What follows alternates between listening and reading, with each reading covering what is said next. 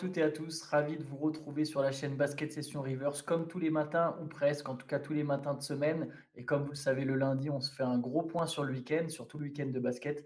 On a été, on a été gâtés, encore une fois, décidément, on vit des très beaux playoffs. Trois matchs donc ce week-end. Samedi, les, Nuggets avaient battu les Suns en ouverture des demi-finales de conférence à l'Ouest. Et hier soir, il y a eu deux matchs à heure européenne en plus. Donc c'était vraiment une belle soirée de basket. Miami qui a battu New York 108 à 101 à New York. Et les Warriors qui ont gagné ce game set décisif contre les Kings 120 à 100 avec une performance extraordinaire de Stephen Curry, 50 points. Pour en parler, je suis rejoint par Shai Mamou. Salut Shai. Salut Antoine. Grosse soirée de basket à heure européenne. On a, été, on a eu de la chance. On a deux matchs, deux matchs à 19h et 21h30. Ça nous fait un peu plus de sommeil que d'habitude et franchement, on s'est régalé. Clair. Je te propose qu'on commence évidemment avec euh, l'éléphant. Je ne sais même pas si c'est un éléphant à ce stade, le tyrannosaure qui est, qui est dans la pièce. Les 50 points de Stephen Curry. Le record sur un game set. J'avais rarement, j'ai vu quelques très belles perfs dans ma vie de passionné de basket. Une comme ça, j'avais rarement vu. J'ai déjà vu des joueurs marquer plus de points que ça. Mais là, honnêtement, les 50 points de Curry m'ont scotché. Bah, pareil que toi, c'est là où là où ça te scotche, c'est que pour le coup, s'il si, ne le fait pas, s'il fait pas ça, les Warriors, ils, les Warriors gagnent pas, je pense. Il y a eu plein d'autres paramètres dans le match, euh, cette deuxième mi-temps où ils ont, ils ont surdominé au rebond avec euh, Kevin Looney, dont on reparlera. Mais ce match de Curry fait. Le, terme n'est pas galvaudé, je pense que ça, ça entre dans, dans sa légende.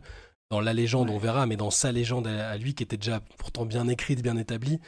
Euh, le fait de le voir dans un contexte aussi, aussi chaud, je veux dire, ils sont à l'extérieur, dans un, une salle qui est bouillante, qui attend qu'une chose, c'est de faire tomber les Warriors, de mettre fin à leur dynastie. Et lui, il arrive euh, avec le sourire, euh, avec les, les, dents pointues de l'assassin, euh, et, il te met 50 points en, prenant plus de shoots qu'il en a jamais pris, je pense, en tout cas dans un match sans prolongation. 38, ouais. 38 shoots, avec du drive, avec du shoot, avec ce fameux ce fameux speech qu'il y a eu, qui a été relayé dans, les médias maintenant, là, alors qu'il est euh, par, par The Athletic notamment, où on apprend qu'il a. Pour une fois, c'est lui qui a pris le contrôle du speech de, l'avant-match de la veille, en tout cas, où tellement il a mal dormi après la contre-performance du Game 6, il a, demandé, il a demandé à Draymond de lui laisser, euh, de lui laisser faire le discours et, où il a fait un truc que, bah, ses coéquipiers ont, après qualifié de vibrant et qui a changé la donne. Il leur a clairement dit euh, bah, Laissez-moi ayez confiance en moi, euh, montez dans le train et euh, ça va bien se passer en gros. et ceux qui ceux qui sont pas ceux qui sont pas là mentalement, vous pouvez rester euh, vous pouvez rester à San Francisco, mais ceux qui viennent là, c'est pour c'est pour réussir quelque chose de grand et puis bah il l'a fait. Pour une fois, on, la deuxième mi-temps a été moins serrée que, que ce qu'on pouvait penser parce qu'à la mi-temps, Sacramento mène de deux points et bien dans le match encore une fois. Encore une fois, on va saluer ce qu'ont fait les Kings dans cette série. Et puis bah Curry prend les choses en main euh, dans un style qui est pas forcément le sien, celui de, jouer un peu pour, euh, pour lui, mais euh, c'était c'était invraisemblable. C'est oui, c'est le genre de match dont on va se souvenir après quand on repensera à sa carrière, même si c'est que un premier tour et qu'après on peut pas deviner ce qui va se passer, mais c'est le genre de match où tu es, voilà, es, scotché devant ton écran et tu, tu es en train de te dire que tu es en train de, vivre quelque chose d'incroyable. J'ai envie de revenir un peu sur le speech. Alors évidemment, on l'a appris après le match, je trouve très intéressant que Stephen Curry ait pris la parole. Euh, on a souligné plusieurs fois le, manque d'envie des Warriors ou, mm. plutôt le, manque d'agressivité, un, manque d'intensité. Et là, sur ce Game 7, on a clairement vu une équipe des Warriors bien mieux mobilisée, en tout cas défensivement. C'est la, la principale différence que, que je mets pour moi entre Golden State et Sacramento, c'est qu'il y a une équipe qui peut faire des stops et l'autre non. Sacramento n'a pas su faire des stops. À aucun moment, ils ont réussi défensivement. Alors évidemment, ils étaient face à un mec légendaire en face. Mm. Et voilà, mais pour faire des stops, il faut avoir l'envie, il faut avoir la motivation, il faut avoir la détermination. Et je pense que quand Curry parle, ça, ça marque plus du côté de Golden State. À mon avis, c'est pas le mec qui prend le plus souvent la parole dans le vestiaire. On le sait, hein, même si c'est le leader de cette équipe. Et je pense que voilà, Draymond Green est souvent le gueulard attitré, mais Draymond Green, sa parole peut-être moins dans ces situations, notamment auprès de certains jeunes joueurs. Euh, là, Curry qui remet un peu tout le monde à sa place, qui remet les égaux, euh, qui rappelle à tout le monde qu'il faut jouer, qu'il faut défendre euh, et qu'il faut se faire confiance et lui faire confiance, je pense que ça a un impact d'autant plus grand. Et les Warriors n'ont pas été très bons offensivement au-delà de Curry. Mm. Clay Thompson. 4 sur 19. 4 sur 19. Andrew Wiggins rate des tirs. Même si Wiggins, je l'ai trouvé bon, il a manqué de réussite, il a manqué de réussite au lancer, il a manqué un peu de réussite au tir, mais dans l'ensemble, je l'ai trouvé bon, notamment au début. C'est le seul qui surnage. Euh, allez, je vais même aller un peu plus loin dans mon raisonnement. J'ai l'impression que les Warriors, aujourd'hui, et c'est fou de dire ça d'un champion en titre, ils n'ont qu'une seule star en attaque, en fait. Il leur manque cette deuxième star, cette deuxième star qui fait la différence en dribble.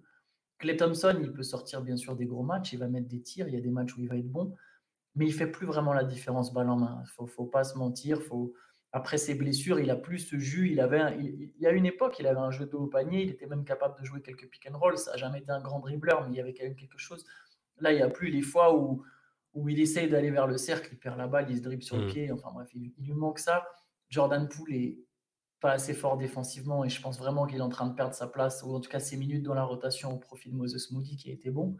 Draymond Green est un bon playmaker, mais bon voilà, la défense va le laisser tirer autant de fois que nécessaire. Wiggins, c'est plus ou moins la deuxième star, mais c'est pas non plus le, le, joueur le plus talentueux individuellement de la ligue, même s'il est, il est fort et il est très intéressant, il est capable de jouer des 1 contre 1. Mais bref, beaucoup de choses tournent autour de Stephen Curry. Euh, est-ce que la star c'est pas je, je, dis ça en, blaguant mais j'ai dit est-ce que la star c'est pas c'est pas Kevin Looney? C'est la star dans son rôle en tout cas incroyable dans son rôle incroyable Kevin Looney mais on peut revenir sur sa perf hein. troisième match à plus de 20 rebonds de la série et trois victoires à chaque fois, c'est ça. À chaque fois qu'il a pris plus de 20 rebonds, ils ont gagné. 11 points, 21 rebonds, 4 passes. Euh, et ce troisième carton invraisemblable où, euh, comme je disais tout à l'heure, donc t'as Sacramento qui mène de 2 points à la mi-temps, tu te dis ça va être serré. Et là, tu as une orgie de rebonds euh, offensifs pour, pour les Warriors, 13. Loni qui, qui, qui, mange sur la tête de Sabonis et des autres. qui, qui... Et, paradoxalement, c'est une période où les, où les Warriors ratent beaucoup de choses, et notamment des lancers francs dans tous les sens, que ce soit Curry, Thompson, Wiggins aussi, et, Kevin Looney qui est là en force stable, qui est jamais trop dans le, qui, surjoue pas, qui est pas théâtral, mais qui fait vraiment le job euh, de manière exceptionnelle. Euh. Steve Kerr à la fin du match, dit, dit que c'est pour lui un des meilleurs pivots de la ligue. Euh, comme ça, ça peut paraître fou quand on repense à une époque où t'as Joel Embiid, Nikola Jokic et tout ça, et t'as Kevin Looney, mais en fait, il est parfait pour cette équipe. Il, il est pas pénalisant. Tu peux le laisser sur le terrain, même en tant que big traditionnel. Il, il sait passer, il sait défendre, il sait prendre des rebonds. C'est voilà, c'est un joueur clé. On s'attendait peut-être pas à ce que ce soit un joueur clé, sauf, euh, sauf Théo à qui on passe le bonjour, hein, qui nous prévient depuis 1992 que Kevin Looney est la réincarnation de la réincarnation de Will Chamberlain. Mais euh, mais oui, euh, enfin voilà, impressionnant, ultra ultra précieux et, et, il faut aussi, faudra rappeler peut-être en fin de saison parce que là, le, on va pas encore faire le bilan de quoi que ce soit, mais au moment où ça, ça partait vraiment en vrille, quand il y avait Jordan Poole, Draymond Green et tout qui sont, quand il y a eu ce qui s'est passé, ce qu'on sait qui s'est passé.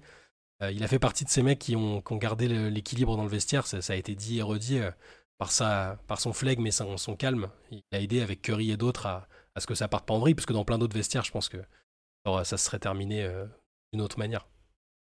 Non, mais c'est vrai que toutes les grandes dynasties, et je pense que les Warriors font partie des grandes dynasties, quelle que soit l'issue de cette saison, ont, des, des, joueurs comme ça. Il n'y a pas que Jordan et Pippen.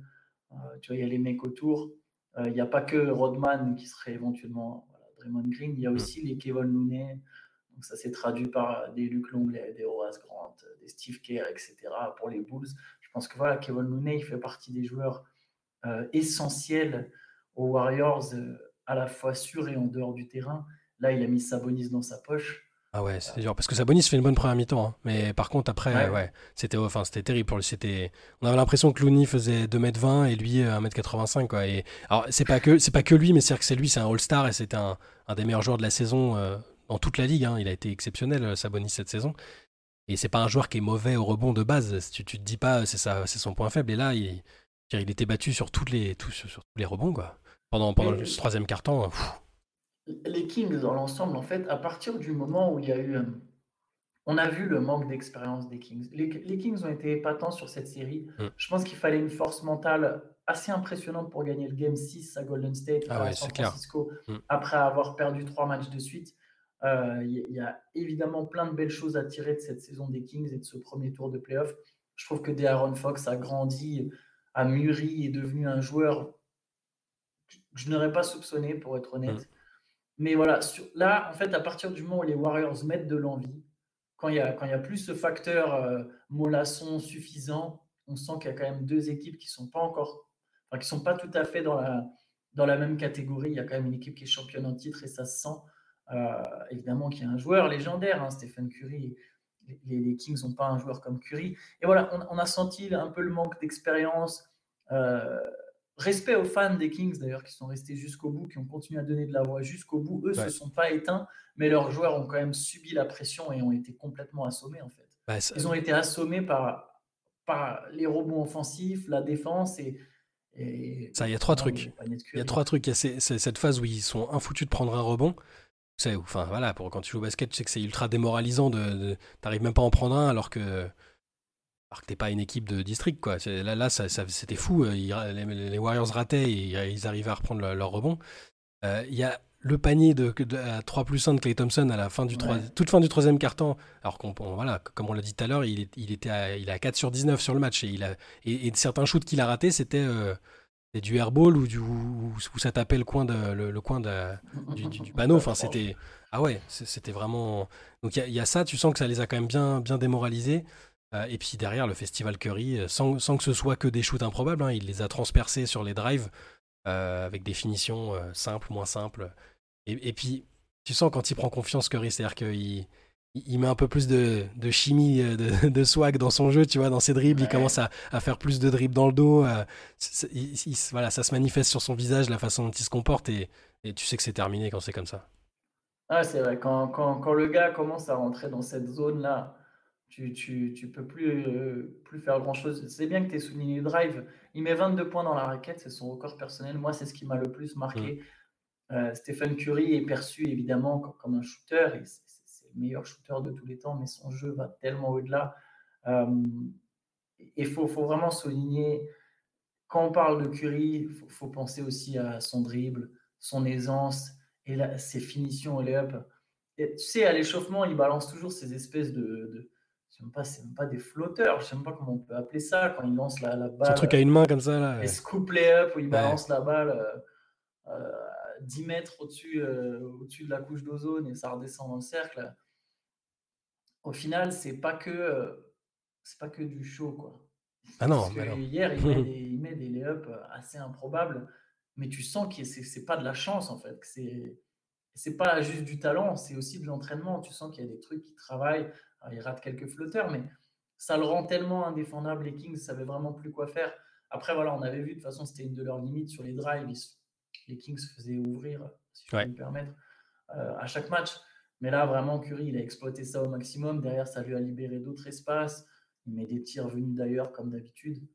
C'est une performance légendaire. Ouais. Et ce que j'ai bien aimé, c'est que une, fois n'est pas coutume, euh, donc, enfin, souvent les, quand la télé euh, te propose des images euh, mic top avec le, micro au, bord du terrain pour entendre ce que disent les gars, c'est pas souvent intéressant. là, on, là, on a bien entendu Steve Kerr qui, qui, dit dans le quatrième carton à, à Curry T'inquiète, euh, il, nous reste quatre, il nous reste quatre temps morts. Je, vais en prendre un juste pour que tu souffles parce qu'on a besoin que, tu, que soit toi qui, qui mette tout quoi. ils, ont, ils, savaient d'habitude. Enfin, Curry n'est pas un joueur qui est. Curry aime quand ça circule, il aime aussi lâcher le ballon. Alors, il aime mettre des gros shoots et tout, et tout ça, mais il aime impliquer les gens. Il aime pas forcément prendre 38 shoots. Mais là, il savait, je pense. Ça part du speech. Dans le speech, il, te dit euh, je veux, je veux, venez, je vous, je vais, c'est moi qui vais conduire le bus. Euh, on va, et on va y arriver comme ça. Et je pense que Kerr avait, avait accepté ça aussi. Il s'est dit bon, bah, s'il faut que Steph mette 5 points ce soir, bah, on va tout faire pour, euh, pour lui donner l'énergie qu'il faut. Euh, c'est-à-dire, euh, quitte à prendre un temps mort juste pour qu'il souffle lui et sans qu'il y ait d'options tactiques à apporter, bah, on le fera. Et c'est ça qui est fou, c'est que les Warriors gagnent de 20 points, mais il y avait vraiment besoin des 50 points de Steph en fait. C'est-à-dire que c'est évident que sur un match aussi important, les Warriors auront besoin d'un gros Steph. On sait que pour gagner, les Warriors ont besoin que Stephen Curry soit fort. Mais là, il n'y avait pas juste besoin qu'il soit fort. Je pense qu'il y a vraiment besoin qu'il mette 50 points. C'est presque, je dirais pas que c'est inquiétant pour la suite parce que la, série contre les Lakers sera différente avec d'autres match-ups, d'autres une autre configuration. Mais vraiment, sur ce game set, il y avait besoin de 50 points de Steph et il a délivré 50 points. Est-ce qu'il n'est pas. Ce sera bien l'occasion d'en reparler plus tard, mais je crois vraiment qu'il est, il est plus fort qu'il l'a jamais été en fait. Quand il, alors peut-être, ah ça dépend. Alors peut-être qu'il choisit un peu ses périodes entre guillemets, oui. Mais, mais sur la, la variété de son jeu d'attaque, sur le fait qu'il soit devenu un meilleur défenseur, plus actif, moins, moins à risque. C'est le meilleur Curry, c'est le meilleur Curry qu'on a vu. À, à, 35, enfin, à 35 ans, c'est ça qui est, c'est incroyable. C'est-à-dire que sur il y a aussi l'endurance, enfin, la répétition des efforts. Ça reste un joueur qui court énormément, qui est tout le temps dans le déplacement, qui se mange des prises à deux tout le temps. Enfin, c'est que des choses qui sont, euh, qui sont éprouvantes.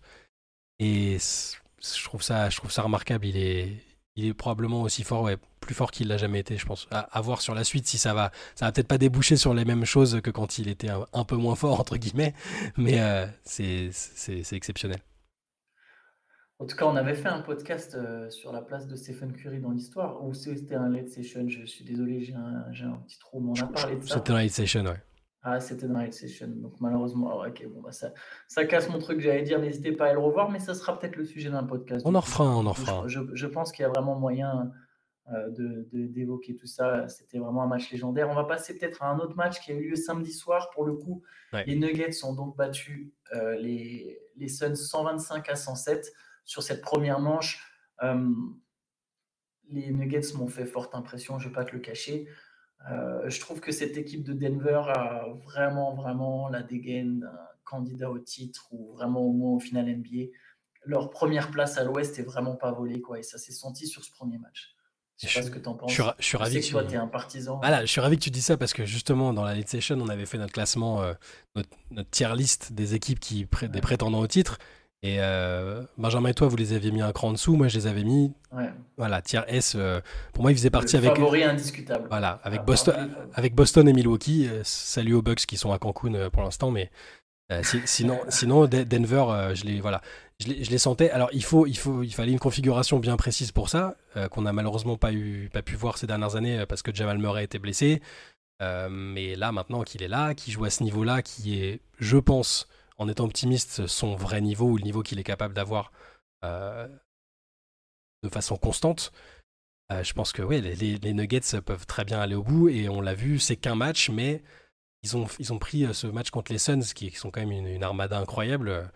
Ils l'ont pris par, le bon bout et, du début à la fin, ils m'ont semblé supérieurs en fait. ils ont joué comme il fallait, sans que Jokic ait besoin de mettre 40 points, sans que sans trembler en fait. Je trouve, je trouve qu'ils ont vraiment, euh, ils ont, ils ont fait les, ils, ont, ils ont eu le bon comportement. Quand c'est fou parce que encore une fois pour revenir sur le coup, sur le côté euh, mic top de la retransmission télé, il y a un temps mort au début du troisième quart-temps où, Michael Malone, euh, donc je sais pas, il y a peut-être deux ou trois possessions de jouer, il y a 2-0 pour le pour les Suns, donc il s'est rien passé pour ainsi dire. Il prend temps mort et il est fou de rage en disant si vous voulez aller au bout et gagner le titre, on est là pour gagner le titre. Alors vous, en gros vous allez jouer autrement, il faut faire ça, ça, ça. Et tu sens que le gars, il, sait qu'en face, il faut pas prendre ça à la légère et que si tu leur laisses la moindre marge de manœuvre, ils vont revenir. Et j'ai bien aimé ça. Et derrière, ça, ils ont, ils ont répondu et je, les sens. Euh, c'est un peu cliché peut-être, mais je les sens en mission et concentrés vers l'objectif, tu vois.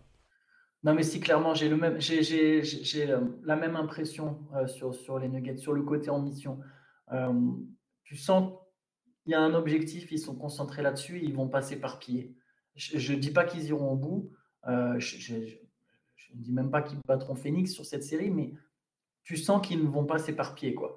S'ils perdent, ça sera pour d'autres raisons, mais ça ne sera pas un manque d'envie ou de concentration. Euh, je les ai trouvés vraiment très très concentrés, justement, même sur le premier carton qui est serré au final. Mm.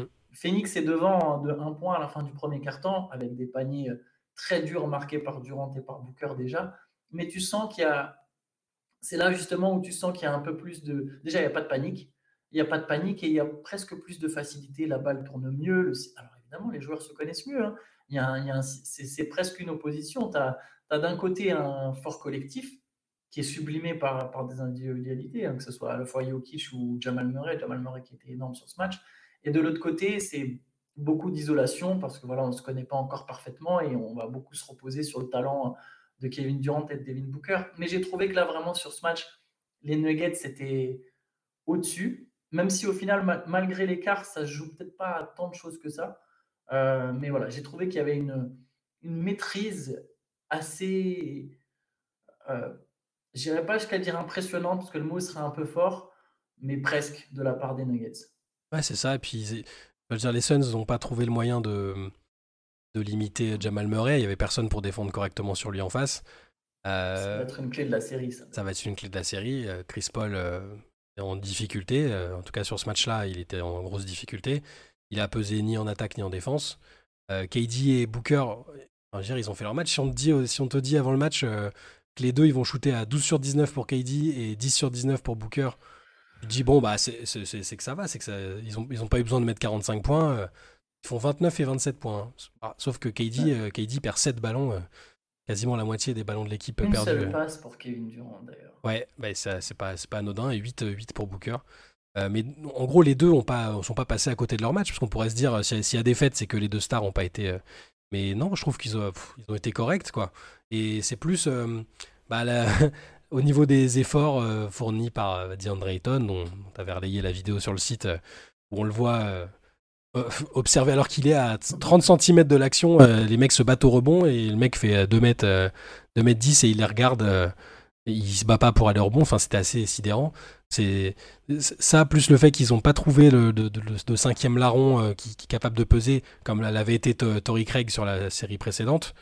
là, ils ont Monty Williams a mis Josh Okogi dans le 5, ça a pas pour des raisons de match-up, mais ça a pas trop fonctionné et Tory Craig a pas pas non plus pesé en sortie de banc. Euh, donc c'était un peu, c'est un match euh, sur lequel les Suns, euh, les Suns ont un peu traversé comme ça sans, sans, panache quoi. Pour Ayton, j'ai envie de revenir sur Ayton. J'ai l'impression qu'il n'a pas le feu en lui en fait. Mmh. c'est un joueur que je trouve très talentueux, qui est physiquement dominant. Si on lit juste ses stats à Ayton, que ce soit sur le match d'hier, de, samedi, pardon, il fait 14 points, c'est trop bon, ou que ce soit sur, sur d'autres matchs tout au long de la saison, si on lit juste ses stats, on voit un joueur propre. Mais je trouve que s'il avait la passion, par exemple, de Kevin Looney, personne n'arrêterait Phoenix. En fait. S'il arrivait à jouer avec la même intensité, c'est pas qu'il se bat jamais. Il y a des moments où il va aller au charbon, mais c'est pas constant. Il n'y a pas un truc en lui. Tu vois, on parle d'être en mission. Je pense que lui, il faut vraiment qu'il capte l'impact énorme qu'il peut avoir sur les Suns. Il est jeune. Tu vois, Booker, par exemple, il, il se cache vraiment pas. Quoi. Sur chaque possession, il est à fond. Euh, c'est pas le meilleur défenseur de la ligue, Booker il fait les efforts. Quoi. Il est là des deux côtés du parquet. Et lui, il est en mission. Si Ayton, il arrive à vraiment s'imprégner de cet état d'esprit et à capter que si lui fait la même chose, Phoenix euh, peut aller chercher une bague. C'est quand même l'objectif en tant que, que joueur NBA, surtout quand tu es dans cette position. Quoi. Bien sûr, tu es là pour faire une carrière, une belle carrière. Mais les gars aspirent quand même à gagner des titres. Et lui, pour le coup, il est dans une équipe qui peut gagner un titre. Et je pense vraiment qu'il faut qu'il y ait une remobilisation. Je ne sais pas qui peut. Est-ce que Monty Williams, son message va passer auprès de lui? Est-ce que ça peut venir de Booker? Est-ce que ça peut venir de Durant? Est-ce que ça peut venir de Chris Paul? Je, ne sais pas, mais je pense qu'il y a là une vraie clé. Il y a ça et comment défendre Murray. Murray qui a été énorme, qui met 2-3 points hmm. décisifs dans le quatrième quart-temps d'affilée, qui met des tirs très difficiles. On va pas se mentir, je suis pas sûr qu'il mette toujours ses points, mais là, euh, là il a été il a été le difference maker en fait pour les Nuggets. dans un match où Jokic, alors si tu regardes que les stats et que tu regardes pas du tout le match, tu te dis ah Jokic a été incroyable, 24 points, 19 rebonds, 5 passes. Bon 9 sur 21, c'est pas c'est, pas forcément du pourcentage euh, Jokicesque euh, dur, mais, mais tu peux te dire il a été fantastique, c'est lui qui a dominé le match, mais non en fait. C'est-à-dire que c'est Murray vraiment qui galvanise tout ça et Jokic qui est là euh, en accompagnement et c'est super. Jokic lui-même a dit en ce moment Jamal c'est notre meilleur joueur et on, on le suit, quoi. Et, savoir que Jokic n'a pas, enfin, pas besoin de faire des matchs euh, gargantuesques, déjà, c'est. Ça veut dire que le collectif tourne bien et c'est comme ça que c'est la meilleure version des Nuggets finalement. Et ça, ça n'exclut pas la possibilité que, que Jokic sorte un match euh, monstrueux à un moment parce qu'il y a besoin de le sortir et qu'il finisse à 47 points, 24 euh, rebonds et 13 passes, tu vois. je, dis ah ça, je dis ça. Mais, mais c'est pour ça que j'ai trouvé vraiment cette. Euh, tous, les, tous les Nuggets ont été bons. Euh, le banc a été bon. Bruce Brown, très intéressant. Euh, Aaron Gordon. Aaron Gordon, très. Bah, moi, en tant que fan d'Orlando, qui a été frustré pendant des années, qu'Aaron Gordon, qui était coincé entre deux statues, là, je le, je le trouve vraiment super à, Denver. rôle idéal à Denver. Voilà. Michael Porter Jr., il, qui avait pas mal de pression. Vu son talent offensif, tu peux te dire qu'il a besoin de faire plus, sauf que non, il fait les choses Là, dans ce match-là, en tout cas, et sur la série d'avant, il, est là au bon moment quand il faut. Il défend correctement, ce qui est déjà euh, plus que ce qu'on espérait de lui. Et non, là, ce premier match, je veux dire, si, si ça doit être. Euh, c'est un match référence pour les Nuggets, je pense. Sur cette série, s'ils peuvent, peuvent refaire à peu près la même chose à chaque fois, euh, il leur arrivera pas grand-chose, à mon avis. Non, non, clairement, ça, c'est un match référence, je suis d'accord. pour les Suns, en fait, ce que j'attends maintenant.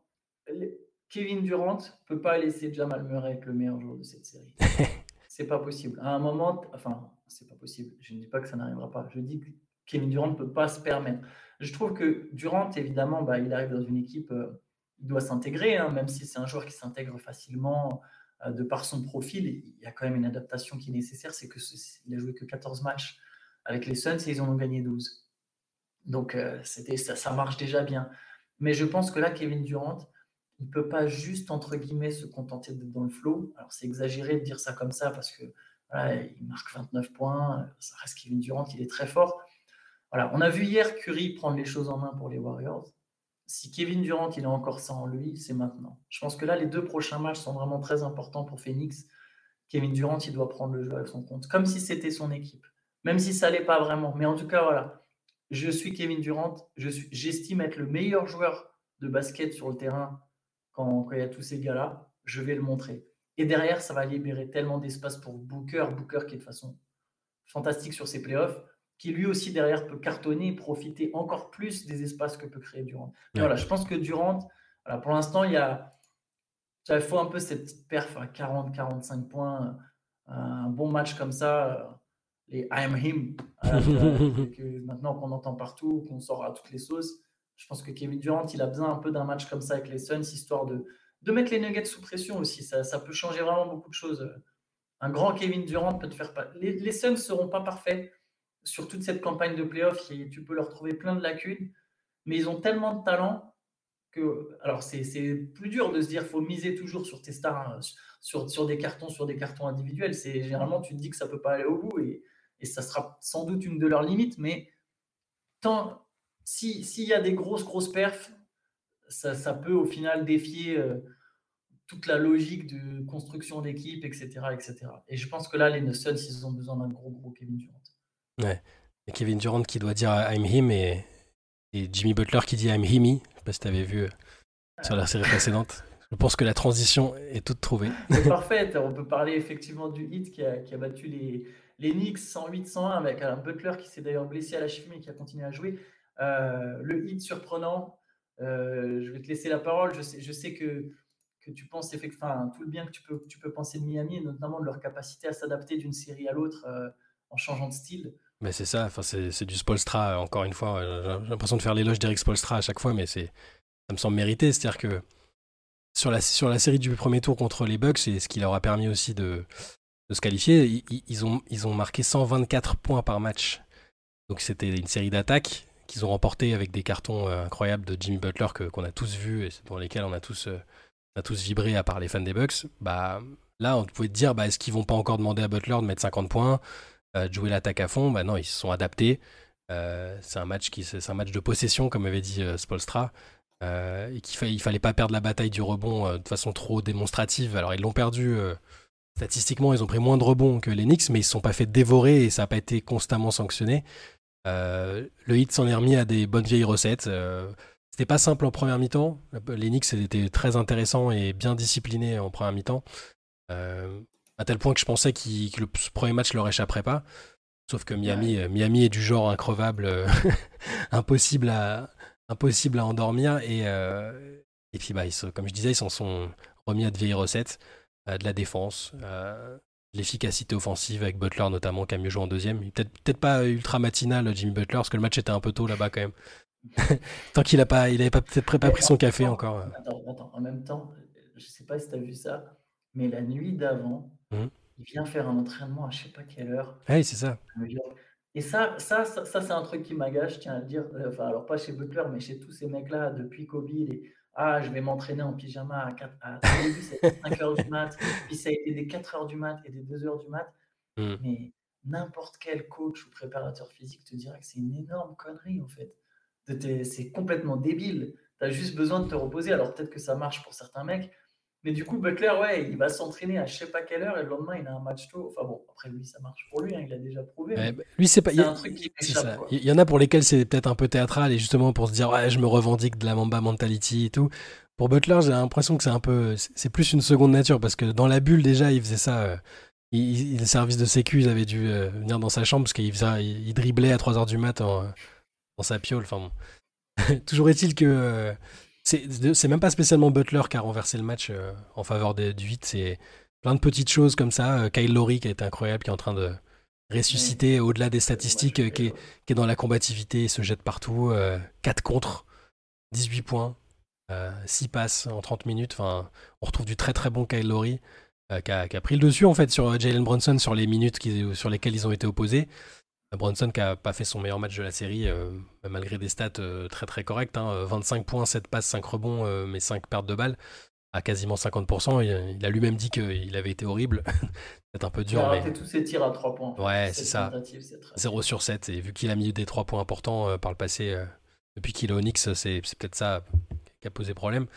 Mais euh, ouais, dans le hit, des petits trucs, des, phases où, euh, où Kevin Love enchaîne les super passes euh, laser de l'autre côté du terrain ou les trois points.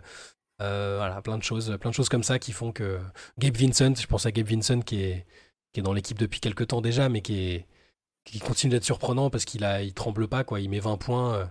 Alors, il n'a pas toujours l'adresse, mais quand il faut, il, est là. On parle même pas de Bamed et Bayo qui, qui traverse, enfin, qui, je l'ai pas trouvé très très fort sur le match, mais bon ça n'a pas pénalisé le hit plus que ça. On pouvait se dire qu'il serait crucial face à la domination euh, sur le rebond euh, des, des, au rebond d'Enix, mais il a pas, ils, n'ont même pas eu forcément eu besoin d'un grand Adebayo. En, fait, ce qui est étonnant, c'est que c'est dur de cibler exactement qu'est-ce qu'il y a, qu'est-ce qu'il y a, quel joueur, plutôt si on veut cibler des mmh. joueurs, c'est dur de cibler lequel a vraiment eu un impact, parce que j'ai l'impression que c'est un ensemble. C'est-à-dire que les, en première mi-temps, les Knicks se baladent dans la raquette du hit, ils marquent 40 points dans la raquette, et après, il y a le, hit a mis le verrou. On verrouille complètement la raquette en défense. Donc, c'est vraiment un ensemble. Et là, les Knicks sont obligés de prendre beaucoup de tirs extérieurs. Il y a eu beaucoup, beaucoup de tentatives à 3 points. Mm. ils ont manqué énormément d'adresses. 7 sur 34 à 3 points pour les Knicks. Je pense que là, c'est la stat du match euh, concernant New York. Il y a le 0 sur 7 de Bronson, 0 sur 4 de Hart, 1 sur 5 pour Barrett, dont on pourra reparler. Il a été bon, Barrett. Mais voilà, euh, au final, euh, 3 paniers à 3 points de plus euh, pour être juste ne serait-ce qu'à 30%, donc ce qui n'est même pas dingue. Et tu as le match, euh, et, le, match il est gagné pour les Knicks. Donc je pense qu'il y a eu un manque d'adresse extérieure terrible à partir du moment où Miami a fermé la raquette. Mais bon, pardon, je reviens sur Barrett. Du coup, Barrett, qui peut-être était le meilleur joueur de New York hier. Ouais, il a 26 points, 9 rebonds, 7 passes. Très intéressant en première mi-temps, en confiance. Il est plus à l'aise en fait quand il n'y a pas Randall. J'ai l'impression plus d'espace, plus d'opportunités pour lui. Ouais, Randall qui n'était pas là, euh, touchait la cheville euh, depuis le dernier match. Et c'est vrai, là on retrouve un joueur qui est hum, bah, qui pendant la saison a semblé un peu effacé, troisième option, euh, où l'équipe n'avait pas forcément besoin de ses points, où ça reposait beaucoup sur Brunson et Randall. Là, sur la première mi-temps, je l'ai trouvé excellent et c'est pour ça que je suis presque déçu, même si sa ligne de stats est bonne. Encore une fois, si tu regardes pas le match, tu te dis 26 euh, points, 9 rebonds, 7 passes à 50%. je veux dire, c'est un très bon match à ce niveau-là, en playoff, c'est super, mais en deuxième mi-temps, il a, eu du mal comme, comme les autres Knicks. Euh, et, c'est juste qu'un peu dommage. Mais par contre, ça, a vraiment été le meilleur. Et quand tu te dis qu'il a ce potentiel défensif, qu'il arrive à montrer que globalement, hein, depuis le début de sa carrière, on sent qu'il est capable de défendre euh, fort, et que c'est juste l'irrégularité offensive qui fait qu'on est un peu sceptique sur son cas, bah, quand tu le vois jouer comme ça, euh, demi-finale de conférence, 26 points à 50%, tu te dis qu'il, tu sais, ça peut être une sorte de parcours à, la, Andrew Wiggins un peu où on s'est, on, s'est toujours dit qu'il avait ce, potentiel-là et qu'il a mis un peu de temps. Euh, il a fallu, lui a fallu une équipe en particulier pour se mettre en valeur. Euh, bah, en, tout cas, il est intéressant et c'est, il, progresse d'une certaine manière, même si peut-être c'est pas flagrant. Euh, aux yeux de tout le monde, mais je trouve qu'il progresse et, c'est super pour lui et pour les Knicks. Après, je sais pas si, toute la série va pouvoir faire ça, mais donner cette passe décisive, euh, c'est-à-dire c'est pas un pass first player, RJ Barrett, tu vois. Je, trouve qu'il a vraiment beaucoup de cordes à son arc et quand euh, sur toute la première mi-temps, euh, on, l'a beaucoup vu. C'est dommage qu'on l'ait pas vu sur, tout le match, mais euh, il, méritait au moins qu'on le mette, qu'on lui tire un peu notre chapeau là-dessus. Moi, j'aime beaucoup la comparaison avec Wiggins. Alors, en plus, il y a plein de. Enfin, c'est deux ailiers, deux top picks, deux mm. joueurs très, très, très, très forts avant d'arriver en NBA, considérés comme des futurs superstars de Canadiens originaires de Toronto. Il y a beaucoup de, points communs d'affiliation. Et je suis d'accord, moi, je pense qu'il a, il, a, il a quelque chose. Ça peut être un mec qui se révèle sur le tard euh, dans un rôle un peu moins grand que celui qui lui était annoncé. Je pense que voilà, RJ Barrett, ça sera jamais la superstar d'une équipe qui joue le titre.